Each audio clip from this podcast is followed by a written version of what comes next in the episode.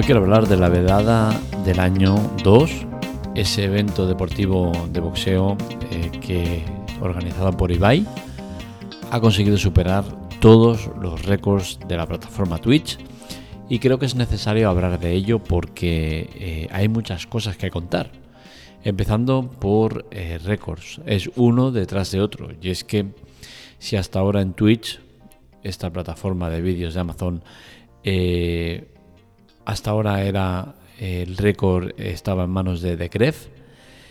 Eh, Ibai lo ha pulverizado, situándolo eh, muy por encima de lo que había hasta ahora. ¿no? Eh, creo que hay que hablar mucho de todo lo que ha sucedido, eh, porque creo que son muchos los que quedan retratados y otros tantos que deberían ponerse un poco en situación y decir, oye, ¿qué está pasando aquí? Vamos a cambiar el chip porque esto eh, se nos viene encima. Los números del evento. La verdad del año consiguió reunir hasta la fecha del artículo que he escrito en la web 46 millones de visualizaciones. Es una puñetera locura. En cuanto a espectadores únicos, que seguramente es el dato que más se fija en los medios y todo lo que tiene que ver con, medidas de audiencias y demás, estamos hablando de en espectadores únicos un total de casi 9 millones de espectadores únicos, que es una burrada en Twitch.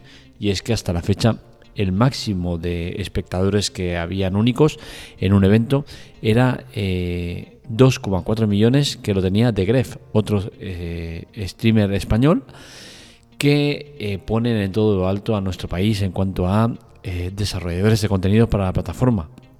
Veremos quién supera ahora a Ibai, ¿no? Porque es que estos 9 millones de espectadores es que es más del triple de lo que había hasta ahora, ¿no? El récord. Eh, en cuanto a, suscripciones eh, únicas solo para el evento, en estos 5,4 horas de evento, fueron 44.000 suscripciones al, tema este del evento. Es una locura en números eh, todo lo que ha generado el evento de Ibai Llanos. Esto seguramente nos lleva a pensar que a nivel económico ha, sido un, un, éxito absoluto, ¿no? Y es que, claro, estamos hablando de unos números de récord en récord. Pues bien, en el tema económico no ha sido así. El propio Ibai ya nos eh, ha sido el encargado de decir que en temas económicos no ha sido para nada rentable, que no ha cubrido gastos. Y es que al final el tema de, este evento estaba reuniendo a más de 100 profesionales que estaban velando para que todo fuera eh, como la seda, algo que por desgracia no sucedió.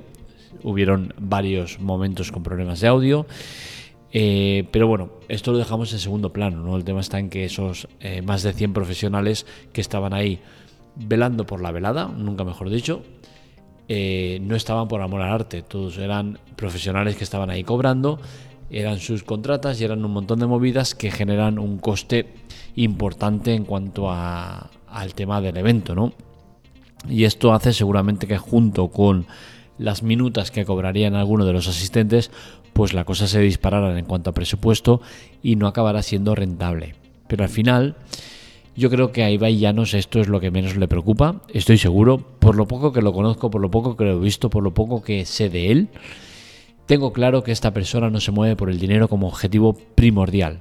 Creo que muy por delante del dinero está el tema de hacer espectáculo, hacer cosas interesantes, hacer cosas que hagan ruido y creo que prioriza eso mucho más que al dinero. Con la cual cosa, el tema de que la velada no lo haya repercutido económicamente en positivo, creo que le da exactamente igual. Porque al final este hombre acaba de marcar otro récord más dentro de su haber y dentro de todas las movidas que hace, que es una detrás de otra. Parece en la gallina de, las, los huevos de oro y todo lo que toca lo convierte en oro, ¿no? Este hombre.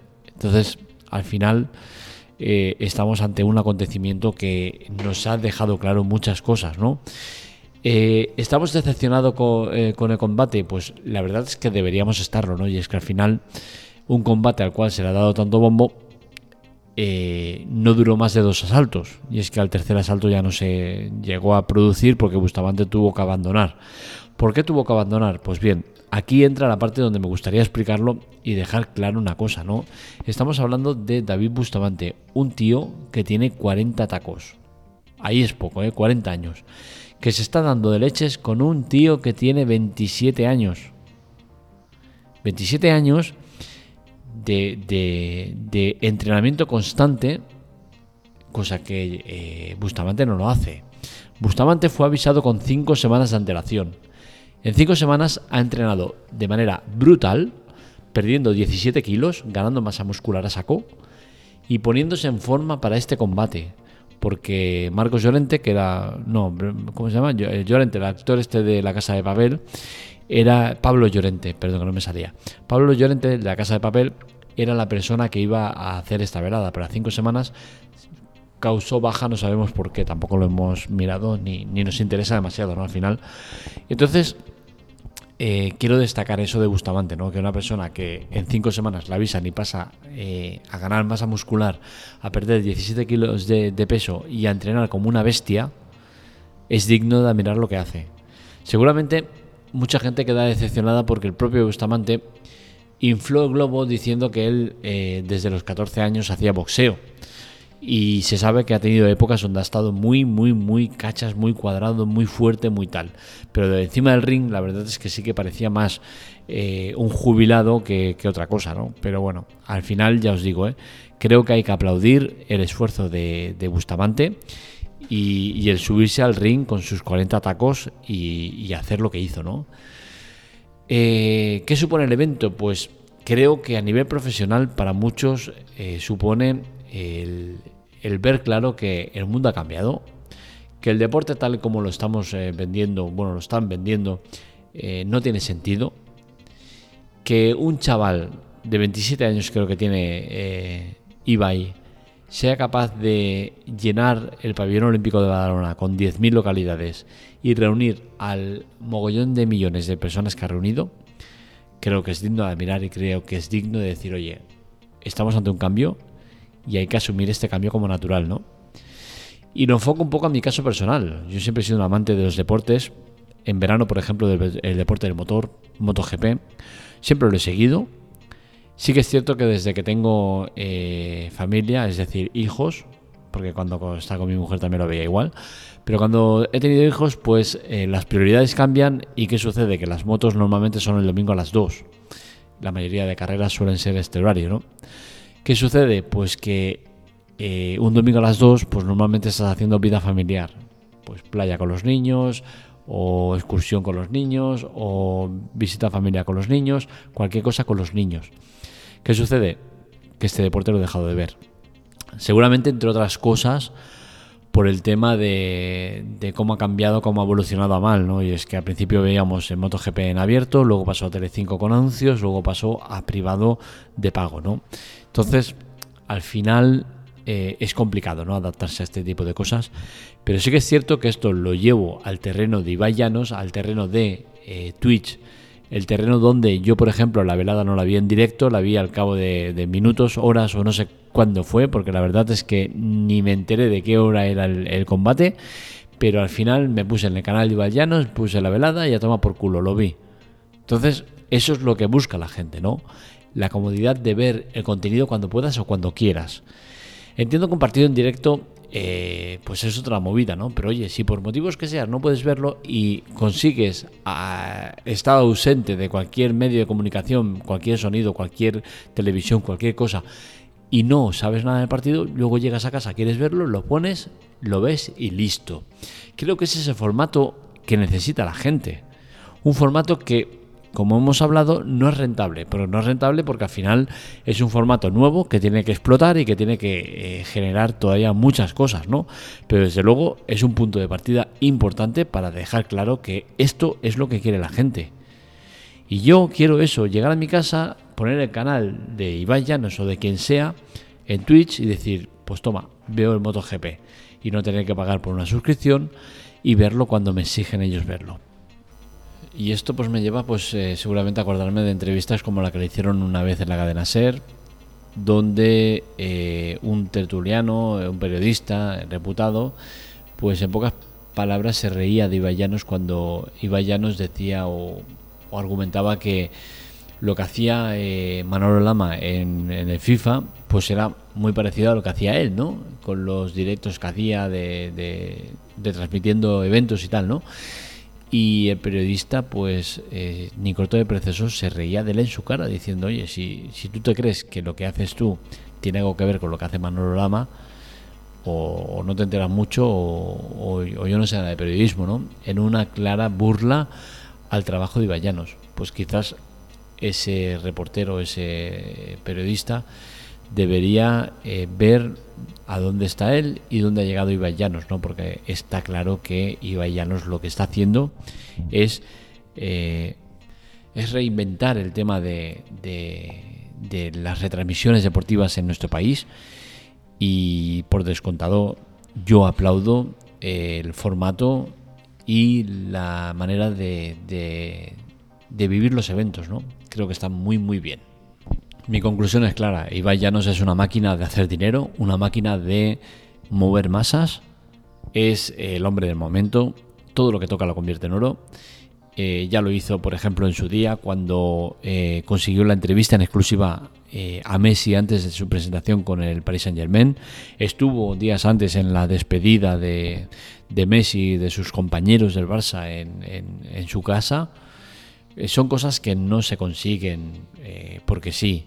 Se consiguen con mucho trabajo y Vallanos trabaja muchísimo. Es un tío muy currante, muy profesional y que consigue todo lo que todo lo que está consiguiendo lo consigue porque se lo merece y porque se le ocurra mucho. Y sinceramente me da mucha pena ver periodistas cómo lo atacan o cómo eh, menosprecian su trabajo con claro síntomas de, de envidia porque él consigue lo que ellos nunca podrán conseguir. Así que me gusta mucho el nuevo formato eh, que se está implantando cada vez más. Eh, creo que el deporte en general necesita eh, fijarse más en gente como Ibai Llanos y, cambiar, ¿no? Cambiar porque eh, el deporte tal y como está hoy en día no tiene sentido. No tiene sentido que eh, para ver, por ejemplo, el fútbol se nos quiera empujar a pagar eh, cuotas mensuales de 80, 90, 100, 120 euros para poder ver el fútbol. Encima estando en una única plataforma, que es Movistar, porque si estás en otra no vas a ver todo. Y al final son condiciones que no ayudan nada al deporte, que le hacen mucho daño, mucho más que bien y, creo que el camino a seguir es el, que propone Ibayanos y que espero que muchos se fijen en ese formato, en ese estilo de, retransmitir y que lo pongan en práctica, porque al final el resumen de la velada es que son cuatro frikis que se montan encima de un, escenario y se dan de leches.